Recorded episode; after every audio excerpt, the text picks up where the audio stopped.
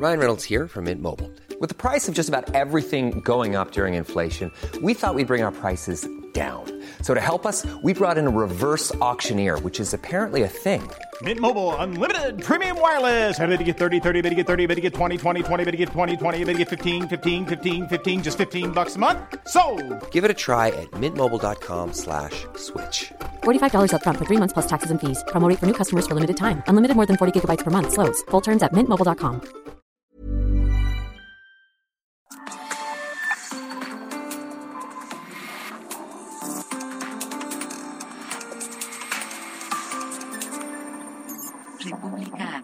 con Alejandro Cacho.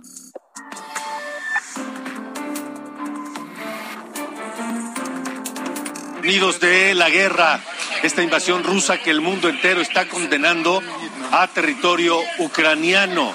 Son los bombardeos de las Fuerzas Armadas de Vladimir Putin que atacaron esta mañana una torre de comunicaciones en Kiev. Se reportan al menos cinco personas muertas. Eso en la capital ucraniana. En otro frente, Rusia bombardeó con misiles la Plaza de la Libertad en Yarkov, que es la segunda ciudad más importante de Ucrania, a pesar incluso de la presencia de civiles en esa zona a plena luz del día, vinieron los misiles directos contra esta parte de Yarkov, en el corazón de esta segunda ciudad más importante de Ucrania.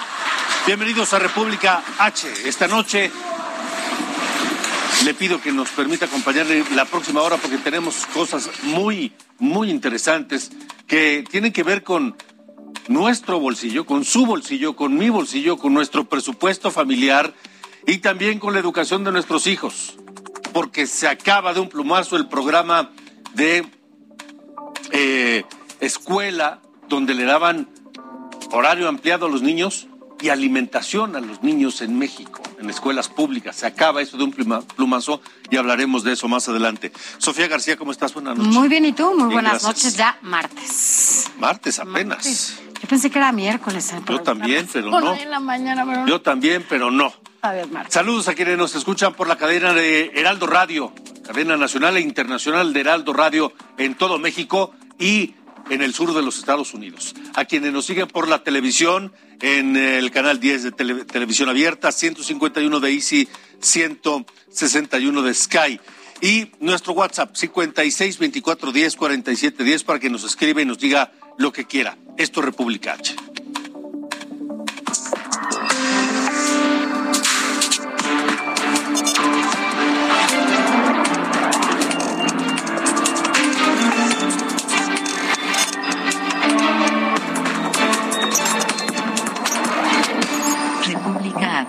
con Alejandro Cacho.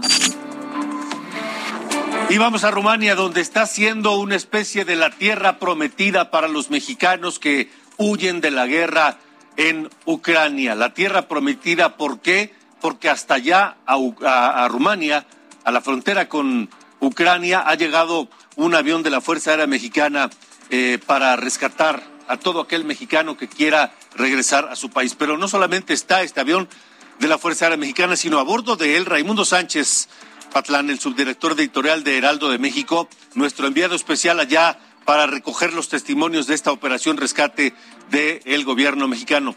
Raimundo, adelante, buena noche. Alejandro, Sofía, los saludo con gusto esta noche aquí en Bucarest, que es una noche nevada. Pues bueno, acá en Rumania, la misión que ejecutó el canciller Marcelo Ebrard y su cuerpo diplomático aquí en la región eh, para rescatar a mexicanos que estén saliendo de Ucrania eh, y trasladarlos, al menos a- por el momento, a la zona segura acá en Rumania, pues ya duplicó en 24 horas el número de paisanos que están ya en suelo rumano. Este martes aumentó a 47 porque seis más lograron por su cuenta cruzar la frontera rumana y la embajadora en Ucrania, Olga García Guillén, subió a 21 más en un camión. Ella tomó un camión y metió ahí a 21 mexicanos, entre ellos dos bebés, tres funcionarios de la embajada y un familiar de uno de ellos. En tanto, también el Heraldo Media Group pues estuvo en el lugar donde se contactaron a mexicanos que han sido rescatados y te vamos a mostrar ahorita el testimonio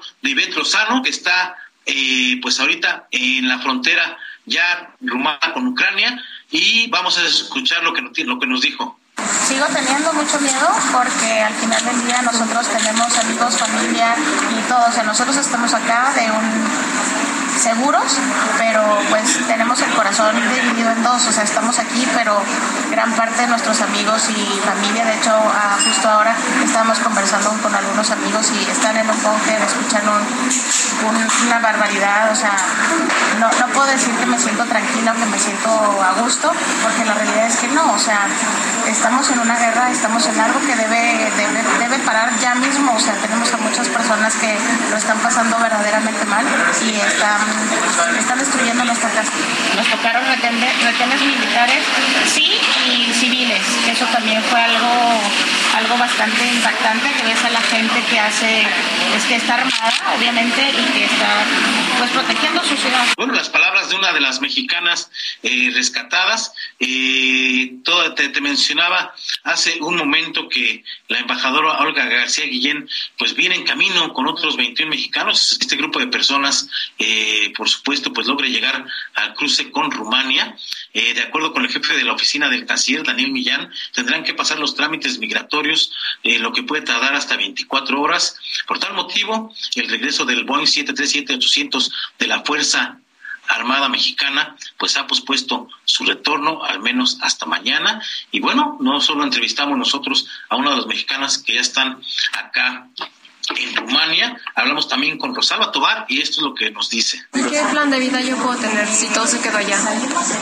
Yo quiero volver a Ucrania, quiero, quiero ayudar a Ucrania cuando pase toda esta desgracia, volver a Ucrania y ayudar a mis hermanos ucranianos para reconstruir, reconstruir Ucrania, porque también la considero mi casa. Es mi casa, es mi hogar. Mis años de adultez los he vivido ahí. La persona que ahora soy es gracias a este país.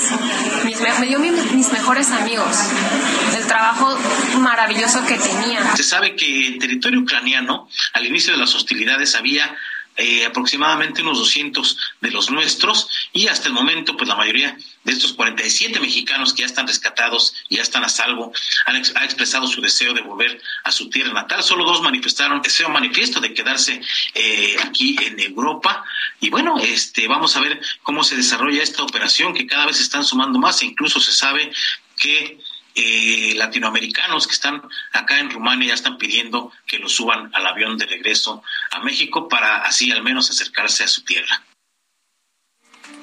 Bueno, pues Raimundo Sánchez Patlán, el enviado especial de Heraldo Media Group allá a Rumania, seguiremos atentos de su información. 8 con 7, Sofía. Así es, y bueno, por su parte el embajador de México allá en Ucrania, Guillermo Ordórica, informó que los mexicanos rescatados de territorio ucraniano, bueno, pues se encuentran resguardados y también en condiciones muy seguras, también reciben el apoyo por parte del gobierno mexicano, y es que, bueno, pues vamos a escuchar lo que dijo el embajador. Aquí han estado en condiciones dignas, en habitaciones eh, con calefacción, porque realmente estamos en temperaturas bajo cero y con nieve. Han recibido sus alimentos, en fin, se les han dado todas las consideraciones necesarias de forma tal que se sientan eh, atendidos como merecen. Bueno, sexto día de la guerra entre Rusia y Ucrania, de esta invasión rusa a territorio ucraniano y los bombardeos la muerte, el dolor, el éxodo, es lo que se vive en este sexto día en aquella región del mundo. Así las voces, las imágenes y los sonidos de la guerra en Ucrania. En el sexto día de la invasión de Rusia a Ucrania, los bombardeos no han cesado y cada vez están más cerca de instalaciones estratégicas en Kiev. Hoy, por ejemplo, atacaron la torre de televisión de Kiev y lanzaron una advertencia a la población para que abandonen sus hogares.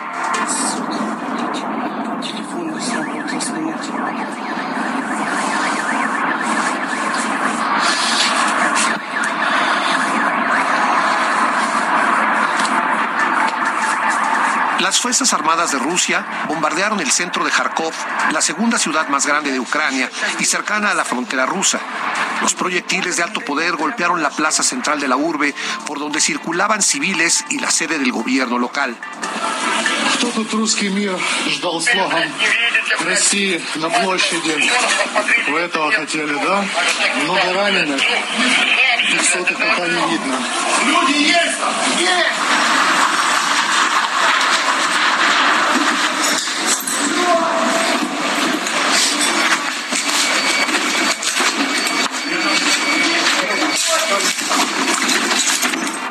Fuerza de ataque rusa no solo ha alcanzado objetivos militares y estratégicos, también han golpeado a la aviación comercial. Las fuerzas rusas destruyeron el avión de carga más grande del mundo, el Antonov 225, durante su ofensiva contra Ucrania. El Antonov 225 fue blanco de los ataques rusos mientras estaba en reparación en un aeródromo en Gosomel, cerca de Kiev. Ante esta situación, Ucrania pidió a la Unión Europea que la admita como miembro de forma inmediata. Así lo dijo el presidente ucraniano Volodymyr Zelensky en un video publicado después de que una delegación ucraniana llegó a la frontera con Bielorrusia para dialogar con representantes rusos.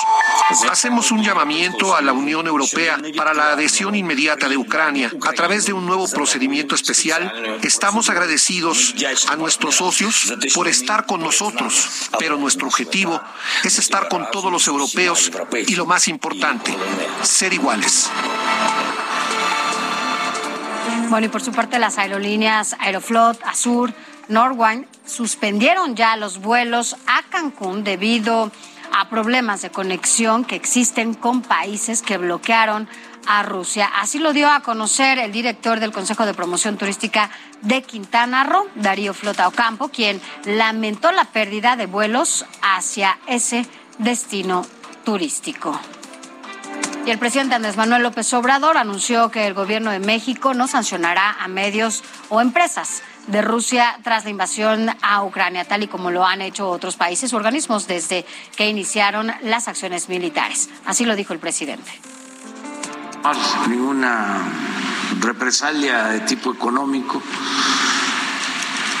porque queremos mantener buenas relaciones con todos los gobiernos del mundo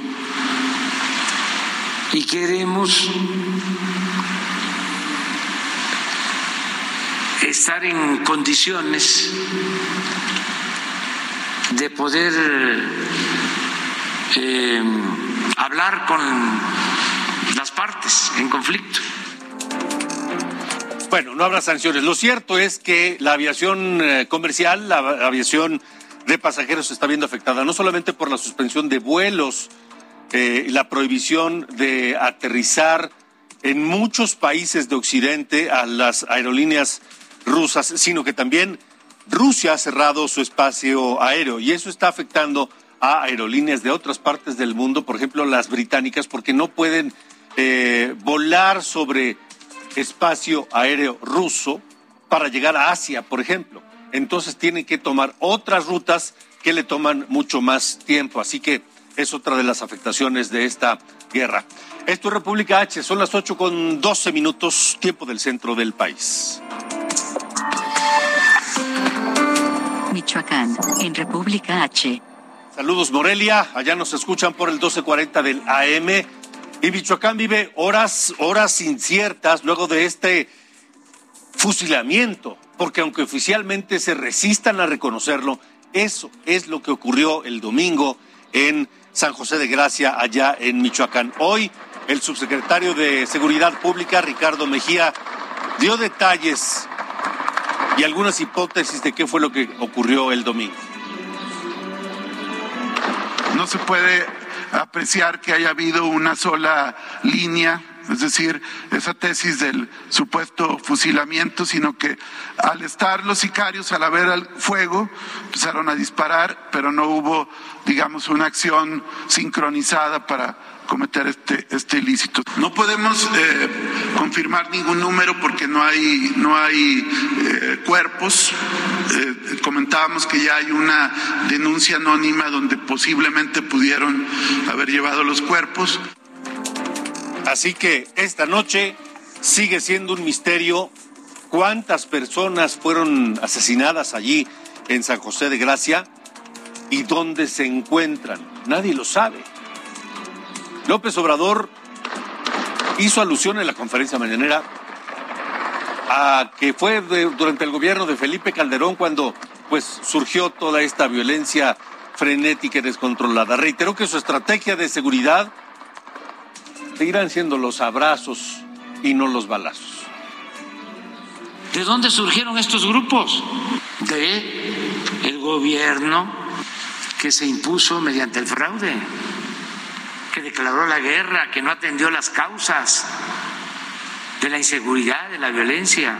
Entonces, ¿usted va a seguir en lo que resta de su mandato eh, la política de abrazos no balazos? Sí, estoy convencido de eso. Lo que pasa es que lleva tiempo. Esto ya estaba. Pues sí, él podrá estar convencido de lo que quiera, pero no resulta. No da resultados. 8 con 15. Nayarit, en República H. Vámonos hasta Nayarit y hasta allá saludamos a quienes nos escuchan por el Heraldo Radio Tepic a través del 96.1 de FM. Porque allá en Nayarit, bueno, pues la Auditoría Superior del Estado ya presentó los resultados de la cuenta pública 2020 y hay muchas, muchas sorpresas. Pero quien tiene toda la información eres tú, Karina Cancino. ¿Cómo estás? Muy buenas noches. ¿Qué tal? Buenas noches. Bien, estamos aquí cubriendo esta información desde Tepic y es que entre el 15 de diciembre de 2021 y el 17 de enero de 2022, la Auditoría Superior del Estado de Nayarit interpuso al menos 22 denuncias ante la Fiscalía General del Estado en contra de cuatro exalcaldes, exfuncionarios municipales, servidores públicos e integrantes del sistema local anticorrupción. Esto por faltas graves en la cuenta pública del ejercicio fiscal 2022. El auditor general Salvador Cabrera Cortés informó que de las denuncias pues tienen que ver con hechos relacionados con ejercicio indebido de funciones, peculado, colusión de servidores públicos, conflicto de intereses, falsificación de documentación, tráfico de influencias, entre otros presuntos delitos. Vamos a escucharlo. Ya se han presentado 22 denuncias por hechos relacionados con el ejercicio indebido de funciones, peculado, colusión de servidores públicos, conflicto de intereses, falsificación de documentación en general, tráfico de influencias, entre otros. Bueno, resalta que eh, de estas auditorías, eh, los más señalados fueron eh, cuatro alcaldías de Nayarit. Esto porque tienen que ver, por ejemplo. estamos con ustedes. Muchas gracias por su tiempo. Karina, ¿te escuchamos? Sí. Bueno. Sí, les mencionaba que estas eh, de estas denuncias resaltan cuatro que tienen que ver en particular con la exalcaldía de Tepic cuando estaba al frente Francisco Castellón, porque hay eh, de 22 cuatro recaen eh, sobre él y tienen que ver también con sus síndicas y regidores por un daño al erario público de 39 millones 223 mil 640 pesos. Esto porque no se pudieron comprobar, por ejemplo, la adquisición de maquinaria que debía utilizarse en el basurero del Distrete, eh, cuestiones que tienen que ver con combustible, lubricantes, eh, también por conducción de servidores públicos. esta es la cuarta denuncia que, que estaría relacionada con la falta de recursos de una cuenta bancaria del Fondo de Aportaciones para la Infraestructura Social y Municipal por 27 millones de pesos. También hay denuncias en contra de los alcaldes de San Pedro Lagunillas, de Tecuala y eh, Aguacatlán. Ellos tendrían que ver también con la entrega de contratos algunas constructoras que tenían que ver con, eh, con ellos, estaban en relaciones de compadrazgo o familiaridad, incluso algunos que inventaron relaciones empresariales y eh, algunas cuestiones que tenían que ver con esto de las licitaciones de obra pública. Así que esos son los señalamientos. Bueno, pues ya veremos si es que los gobiernos allá locales por lo menos pueden resolver estas observaciones. Gracias, Karina. Buenas noches. Buenas noches, hasta luego. Gracias. Son las 8 con 18. Esto es República H. Esta es una pésima noticia. Hoy en la conferencia mañanera, en medio del, de todos los temas, se deslizó un anuncio por parte de la secretaria de Educación Pública y que es la desaparición del programa de escuelas de tiempo completo. Van a quitar las escuelas de tiempo completo para privilegiar, pues dar mantenimiento a los planteles, que está bien, pero ¿por qué echar para atrás lo avanzado?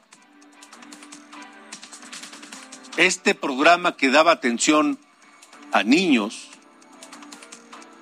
no solo académicas, sino eh, de alimentos, les daban de comer a niños que muchas veces en sus casas no pueden comer y que además sirve a las madres y padres de familia para que los niños estén más tiempo en la escuela y ellos puedan trabajar.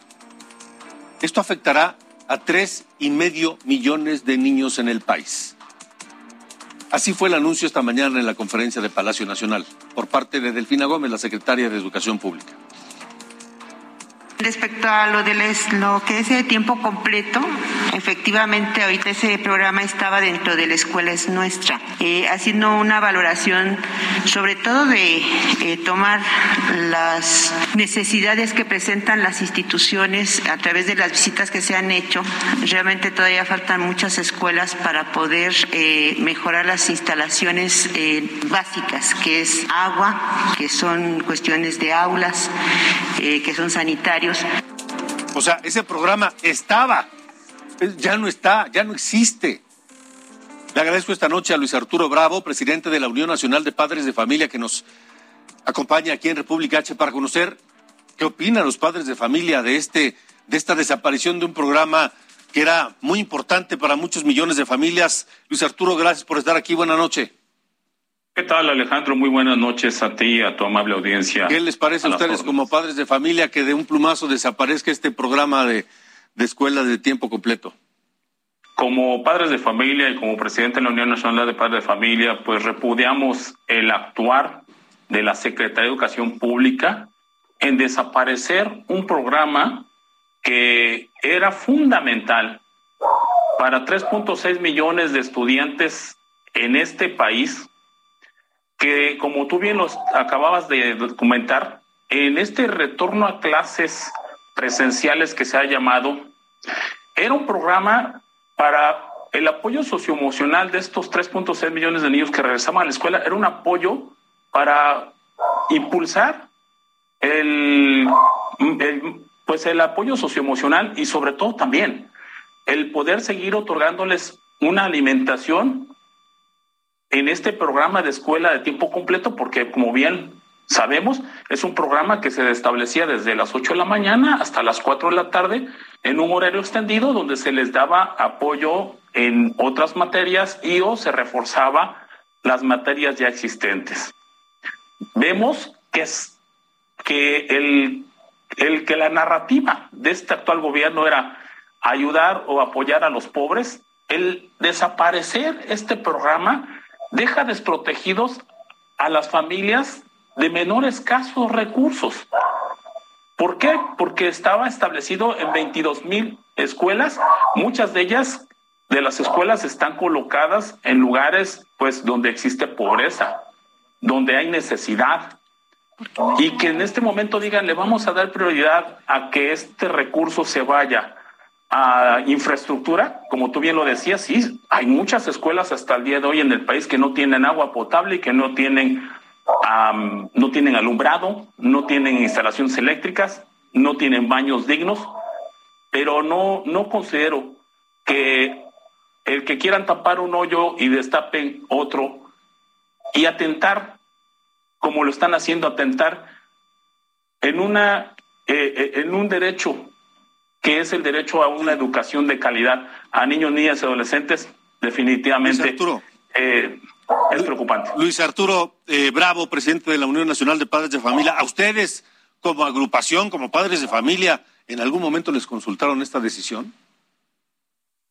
No, no, no nos consultaron a nadie y eso también es la falta de sensibilidad política de este gobierno que desarrollan políticas públicas sin que estemos presentes aquellos que formamos parte de una sociedad.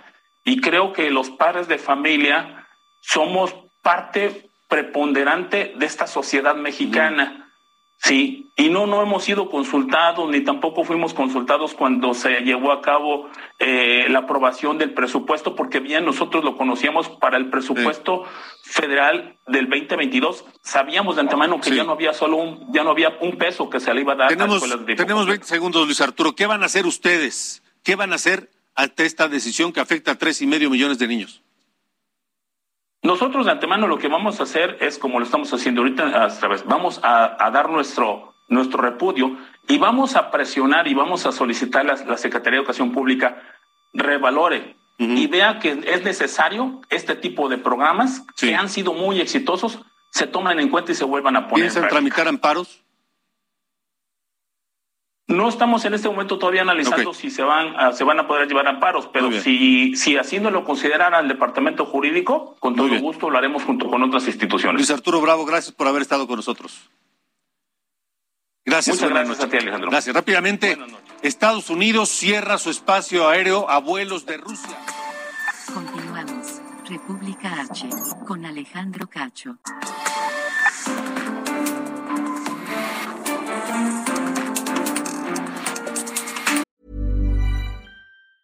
Hey, it's Ryan Reynolds, and I'm here with Keith, co star of my upcoming film, If, only in theaters, May 17th. Do you want to tell people the big news? All right, I'll do it. Sign up now and you'll get unlimited for $15 a month in six months of Paramount Plus Essential Plan on us. Mintmobile.com slash switch. Upfront payment of $45 equivalent to $15 per month. Unlimited over 40 gigabytes per month. Face lower speeds. Videos at 480p. Active Mint customers by 531.24 get six months of Paramount Plus Essential Plan. Auto renews after six months. Offer ends May 31st, 2024. Separate Paramount Plus registration required. Terms and conditions apply if rated PG. Vamos. República H. Con Alejandro Cacho. Gracias por continuar con nosotros. Tenemos información de última hora en torno del conflicto ruso-ucraniano. El presidente de Estados Unidos, Joe Biden, está dando un mensaje esta noche al pueblo de los Estados Unidos y confirma que cerrará el espacio aéreo de Estados Unidos a cualquier avión ruso. Dice Joe Biden que la economía rusa se tambalea por este bloqueo internacional, principalmente del mundo occidental, como eh, represalia, como consecuencia, como medida de repudio a la invasión ucraniana, eh, que la economía eh, rusa se tambalea. Recalca Joe Biden que las tropas de Estados Unidos no van a pelear en Europa. Y también dice Joe Biden que Vladimir Putin está más aislado que nunca. Notifica también que Estados Unidos perseguirá los crímenes de los oligarcas rusos y podríamos estar viendo, si esto continúa en algunos años, una persecución mundial contra crímenes de guerra cometidos por funcionarios rusos en Ucrania. Es parte de lo que está diciendo el presidente de Estados Unidos, Joe Biden, durante este mensaje del State of the Union, que es el, el Estado de la Nación allá en los Estados Unidos, en la capital norteamericana en Washington. Si hay más información en torno de esto, por supuesto, la tendremos aquí en República H. La entrevista en República H. Bueno, mire, le hablábamos de lo que ocurrirá con las escuelas de tiempo completo que simplemente desaparecen. Ahora, otro problema es la crisis del agua, que no es nueva, tiene muchos años, eh, sobre todo en la parte norte de la República Mexicana, pero incluso, incluso aquí, en el Valle de México, debemos traer el agua desde lejos, cada vez cuesta más, el, eh, el, el sistema de distribución es viejo y hay que estarlo reparando, eh, en ocasiones requiere de reparaciones mayores. Bueno, la urgencia está en Nuevo León e incluso, por ejemplo, ciudades como La Paz, la capital de Baja California Sur, podría quedarse sin agua en corto tiempo. Por ello, esta noche eh, platicamos con Luis Alatorre. Él es el director del organismo de la cuenca del río Bravo de la Comisión Nacional del Agua, a quien agradezco que nos acompañe aquí en República H. Eh, Luis, Luis uh, gracias por estar con nosotros. Buenas noches. Muy buenas noches, Alejandro Cacho. Muy buenas noches a los auditorio y en especial a todas las personas que viven a lo largo y ancho del río Bravo, en la cuenca del lado mexicano del río Bravo. Buenas noches, a sus órdenes. Gracias, Luis. Para... Sabemos que eh, y, y, en semanas recientes hemos tenido noticias de distintas autoridades, sobre todo en Nuevo León, de la preocupación que tienen. Dicen, tenemos agua para 40 días, para dos meses, cuando mucho. Hay pronósticos incluso más pesimistas. ¿Cómo lo ven desde la Comisión Nacional del Agua? Bueno, indudablemente eh, desde el año 2019 a todo, a todo lo largo y ancho de la cuenca del río Bravo, desde Chihuahua, Coahuila, Nuevo León y Tamaulipas, indudablemente hemos tenido precipitaciones por debajo de la media histórica. Tan es así que nada más empezar la administración de Samuel eh, García, pues indudablemente nos dimos a la tarea de informarles de esta situación. Desde el año pasado ya tenemos bastante trabajo, hemos instalado equipos de bombeo en la presa Cerro Prieto y al día de hoy tenemos una serie de acciones que indudablemente nos pueden ayudar a mitigar la brecha que hay entre la disponibilidad y la demanda. Pero sí me gustaría matizar eh, que el servicio de agua potable al día de hoy está funcionando de acuerdo a los manejos y operación sistemática que se está haciendo de la red de agua potable. Entonces, en términos generales, el servicio está ahorita proporcionándose. Sí, ahorita sí, pero ¿habrá necesidad de recortes o de bajar la presión? Indudablemente eh, estamos en época de estiaje, entonces ahorita tendremos un déficit aproximado de acuerdo a los datos que nos proporciona agua y drenaje de su red de agua potable en torno a un metro cúbico por segundo. Sin embargo, de no hacer nada y de no tener estas acciones que ya tenemos eh, desarrolladas junto con el gobierno estatal. Eh, por ejemplo, en los meses de julio y agosto en verano, la, el déficit sería en torno a 4 metros cúbicos por segundo. Sin embargo, todas estas acciones que nos van a permitir incrementar el eh, suministro de agua potable vía fuentes subterráneas, es decir, perforando pozos en diferentes zonas del área metropolitana. El máximo déficit que tendríamos al día de hoy, proyectándolo a, a los meses de julio y agosto, sería en torno a 1.9 metros cúbicos por segundo. Pero sin embargo hay que decir eh, que indudablemente la hidrología y la meteorología pues es muy variable en el espacio y en el tiempo. Entonces, eh, se va el Servicio Meteorológico Nacional ya nos avisa y avisora que probablemente a partir de abril ya va a empezar a haber una transición entre el periodo de la niña, que es lo que nos está ocasionando este periodo prolongado de sequía, y empezaremos a ver en los meses que normalmente llueve aquí en Nuevo León, pues un incremento probablemente significativo en las precipitaciones.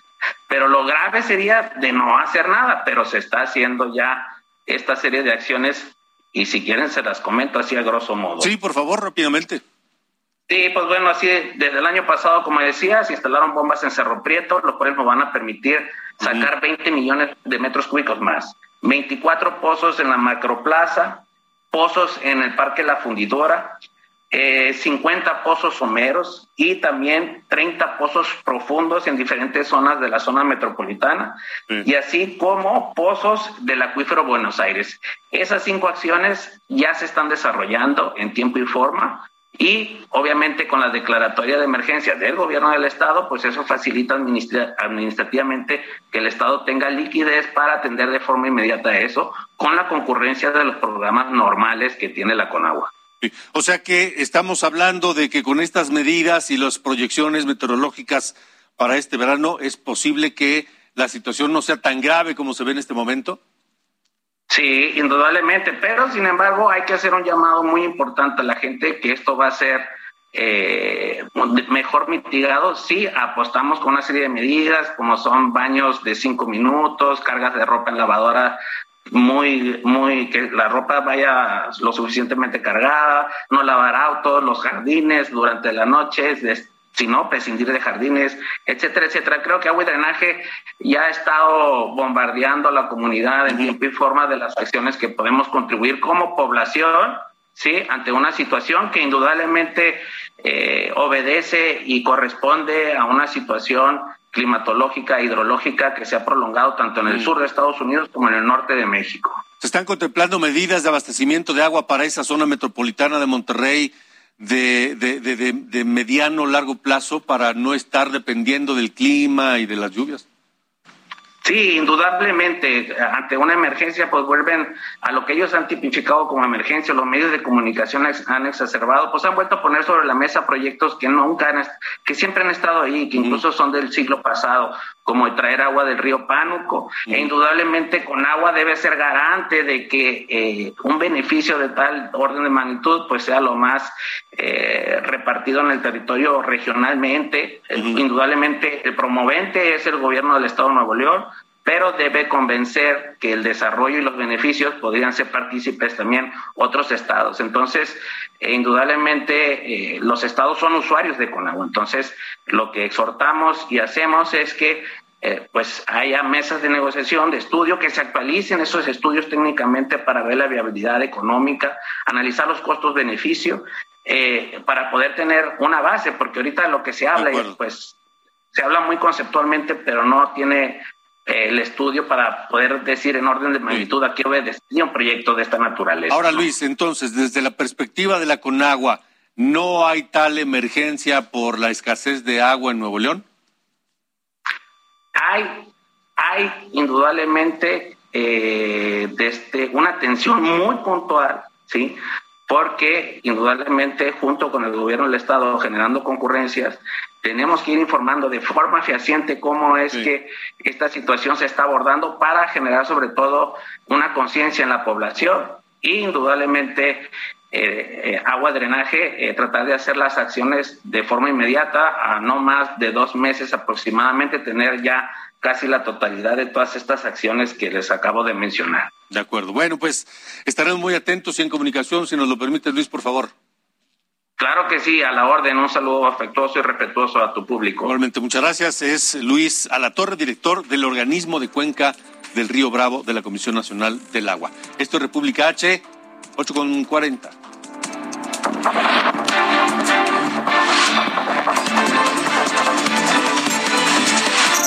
Entre curules, con Sofía García. Bueno, Alejandro, comentarte que la reforma eléctrica, como ya lo sabes, es la prioridad número uno, además de la revocación de mandato del presidente de la República. Y bueno, pues Andrés Manuel López Obrador eh, ha instruido ya a la bancada de Morena en el Congreso de la Unión, una vez más, para que esta iniciativa sea discutida durante el primer semestre de este año y que se logren los acuerdos necesarios para aprobarla. Pero bueno, mientras esto pasa de forma paralela, pues no es casualidad que en este momento esté en nuestro país el expresidente de Brasil, Lula Silva, que a pesar de que, bueno, pues no hay una agenda oficial ni tampoco es una visita oficial, López Obrador lo recibirá eh, el día de mañana para desayunar allá en Palacio Nacional, porque dijo que solamente se trata de una reunión de amigos. Pero además, el exmandatario brasileño se verá con senadores de la República, esto en privado me comentaron que esta reunión fue convocada desde la Junta de Coordinación Política y que solo fueron citados los coordinadores parlamentarios y que de acuerdo a la invitación que se hace directamente desde Jucopo, o sea, desde el propio Ricardo Monreal, bueno, pues este encuentro les dijeron que solamente van a tener tres minutos cada uno para hablar, ¿no? con Lula si quieren hablar en algún mensaje y que, bueno, pues a nadie se le explicó cuál era el motivo alguna de esta agenda de trabajo. Vaya, se entiende que el Senado es quien tiene esta posibilidad de las relaciones con el extranjero, eh, quien avala incluso a los embajadores y demás, pero bueno, pues no, no, no se dio a conocer de qué era esta visita al Senado. Pero algunas fuentes nos confirman que Lula da Silva, bueno, pues también estaría presente en esta segunda asamblea ordinaria de la Asociación Nacional de Legisladores de la Cuarta Transformación, en donde el tema principal será la reforma eléctrica. Y ahí estará como invitado especial el director de la Comisión Federal de Electricidad, Manuel Bartlett, el dirigente nacional de Morena, eh, Mario Delgado, y también Adán Augusto López, quien es el secretario de Gobernación. Y es que cabe recordar que, bueno, pues en Brasil también se llevarán a cabo algunas, más bien las elecciones presidenciales en octubre. Lula va muy por arriba de el que es el actual presidente Bolsonaro y bueno, pues lleva una gran ventaja. Él no sabemos si está en una cita de trabajo o bien también se, se dice que, bueno, pues eh, Brasil está muy interesado en profundizar en la integración regional en el ámbito energético y también en la transición eh, que debe de haber en este sentido. Así que, bueno, pues nada es casualidad y parece que va a ir a dar algunas asesorías a quienes encabezan esta defensa de la reforma eléctrica que, bueno, pues es algo que le urge al presidente de la República. Bueno, no hay que olvidar que lo que hoy es y hace Morena, en buena medida está basado en las conclusiones del Foro de Sao Paulo. Así es. Que se llevó a cabo cuando? Él era presidente. Cuando él era presidente de Brasil. Nada es casualidad. Nada es casualidad. Y bueno, pues así las cosas, ya veremos al final de esta visita de qué se trató la agenda. Pero rápido te cuento que en otros temas, ahora en la Cámara de Diputados, hace unos días Rubén Moreira, quien es el coordinador del PRI, Sergio Gutiérrez, presidente de la Cámara de Diputados, y el diputado Gerardo Fernández Noroña presentaron una iniciativa para acotar las atribuciones del Tribunal en actos parlamentarios. Esto fue la respuesta al juicio que puso Movimiento Ciudadano ante este Tribunal Electoral del Poder Judicial de la Federación por haberlos excluido de la comisión permanente, esta comisión que sesiona entre cada periodo ordinario que se tienen en ambas cámaras. Y es importante decir que el juicio se presenta ante el tribunal porque los legisladores pues son parte de la representación de una elección popular y ello pues es competencia del tribunal en este sentido resolver este tipo de juicios. Ahora, tras esta resolución del Tribunal Electoral, para que Movimiento Ciudadano sea incluido ahora sí y tomado en cuenta en esta comisión permanente, bueno, pues Morena, sus aliados y ahora en esta nueva alianza, el PRI, que es el llamado primor, ¿no? Que le llaman, pues aprobaron ya esta iniciativa en donde el Congreso eh, pues no puede estar sujeto a revisión constitucional de sus tareas legislativas, situación que ya es legal. Lo que no quieren, hay que decirlo, es que el Tribunal Electoral pueda responder a juicios como el que puso Movimiento Ciudadano y que se revisen las decisiones parlamentarias porque según ellos se extralimita las funciones del Poder Legislativo. Así que bueno, pues para mala suerte también de esta decisión y estos legisladores, pues Movimiento Ciudadano acudirá hasta la Suprema Corte por ser una ley inconstitucional. Vamos a escuchar a Jorge Álvarez Maínez. El otro día, la semana pasada, en la Junta de Coordinación Política, hasta bromas se hacían de permitirle al autor de esta iniciativa y presidente de la Junta de Coordinación Política votar por teléfono de manera ilegal. Hasta se querían reír de ese tema. Yo no les prestaba la complicidad de mi sonrisa porque entiendo que Morena no hace esos gestos con ingenuidad, que si le permitieron a Moreira votar por teléfono, el día de mañana, si les faltan seis votos para aprobar una reforma constitucional, van a decir, ya hay un precedente, háblenle a los diputados y que voten por teléfono y así arreglamos la votación. Uno, cuando le aprueba herramientas discrecionales de poder, a un presidente, a una mayoría, se arriesga a tenerlas en contra el día de mañana. Así las cosas allá en la Cámara y bueno, pues eh, están enojados entre todos. A ver qué pasa. a ver qué pasa, vamos a ver qué deciden después. Gracias, gracias. Vamos a Chihuahua, donde la gobernadora Maru Campos nombró al nuevo coordinador de vinculación ciudadana y políticas públicas. Se trata de Irving Rafael Loera, quien tendrá como responsabilidad principal cuidar los programas y obras públicas en Chihuahua y incluir a la ciudadanía en la toma de decisiones. Eso allá en Chihuahua. 8 con 46. Esto es República H. Se da a conocer por parte del INEGI, le decía al principio del programa que hablaremos de algún asunto que nos interesa a usted, a mí, a todos, porque es nuestra bolsillo. La encuesta nacional de ocupación y empleo, que dan muchos detalles sobre cómo está la salud laboral de México. Lo primero es que en México el número de trabajadores que gana el salario mínimo aumentó de 13 a 19 millones, prácticamente la mitad. 19 millones de mexicanos con el salario mínimo. Y por si fuera poco, hoy el total de trabajadores que ganan salario mínimo en el país representa el 34% de los 55 millones de mexicanos en edad de trabajar. Además, una de las consecuencias que trajo la pandemia y la debilidad económica fue la pérdida de 1.4 millones de empleos durante enero. ¿Qué significa todo esto? O sea, hoy 19 millones de mexicanos ganan el salario mínimo. Pedro Tello Villagrán, qué gusto saludarte, analista económico, un hombre que explica las cosas con una claridad impresionante. Gracias por estar con nosotros. Buenas noches. ¿Qué significan estos números?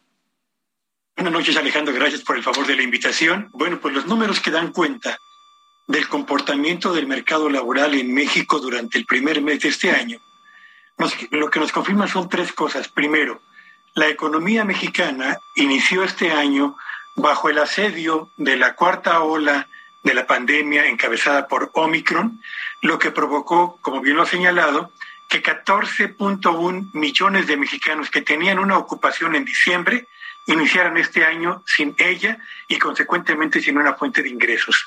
Segundo, que el número de trabajadores que tiene los ingresos salariales más bajos sigue aumentando y los trabajadores con los ingresos salariales más elevados van en franco retroceso, lo que significa que nuestra economía enfrenta dos problemas muy serios. Uno, no genera empleos suficientes para quienes por primera vez acuden a buscar una oportunidad de trabajo y tampoco genera empleos con una calidad salarial que haga o que permita que los ingresos que lleguen a los hogares permitan a las familias y a las amas de casa poder hacer frente en mejores condiciones al impacto de la inflación que también asedia a la actividad económica de nuestro país y particularmente a las economías familiares. Y por último, estamos frente a una economía, Alejandro Auditorio, que prácticamente desde la segunda mitad del año pasado viene avanzando a un ritmo cada vez menor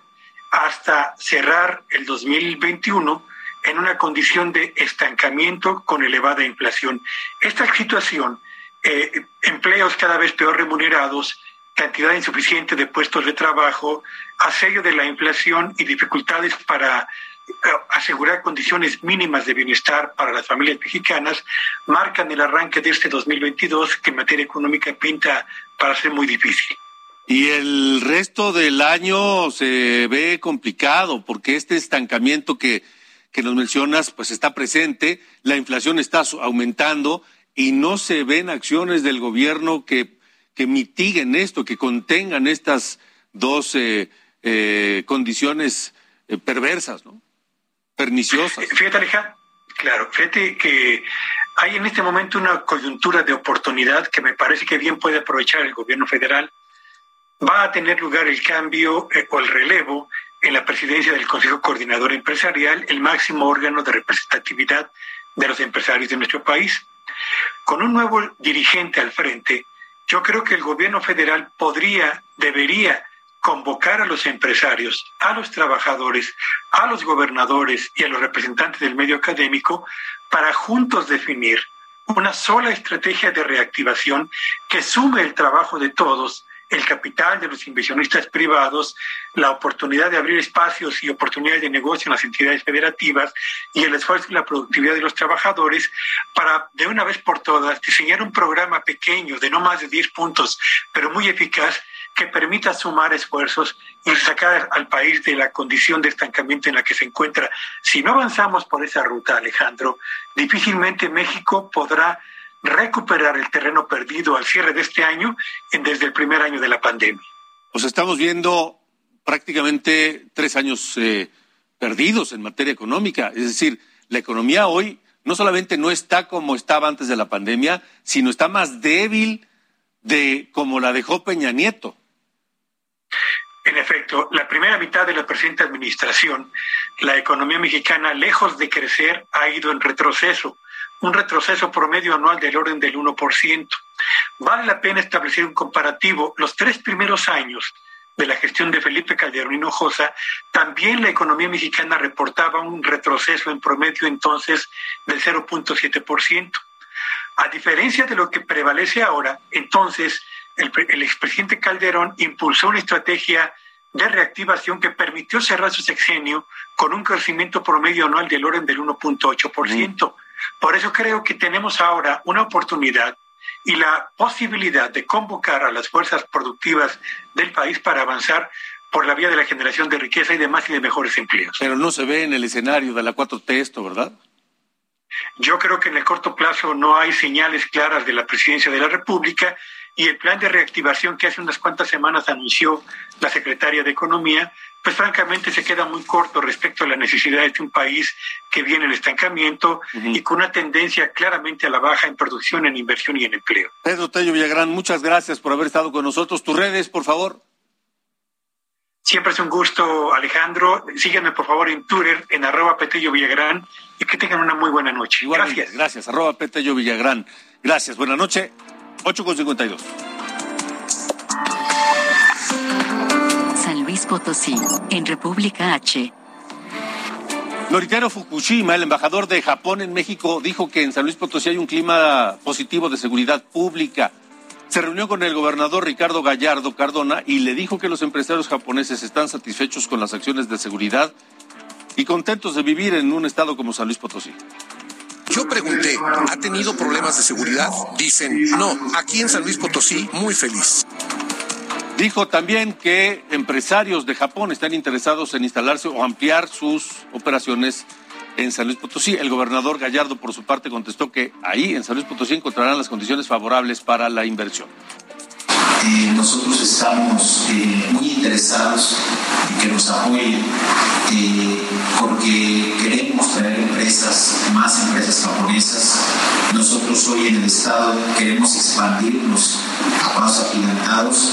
Como pudieron ver, tenemos una parte excepcional que es el, el centro del país. Terminó febrero revisemos los contagios y defunciones por COVID. Sara, buenas noches. De acuerdo con la Secretaría de Salud, en febrero de 2022 México reportó 566.036 contagios y 12.058 defunciones por COVID-19. 566 mil contagios, más de medio millón solamente en febrero, en 28 días. Y estamos hablando de 12 mil fallecimientos en 28 días. Con eso nos vamos. Gracias por habernos acompañado. Sofía García, vámonos. Descansa, vámonos. También. Descansa. buena noche. Y recuerde que mañana lo esperamos aquí a las 8 en República H. Gracias, hasta la próxima.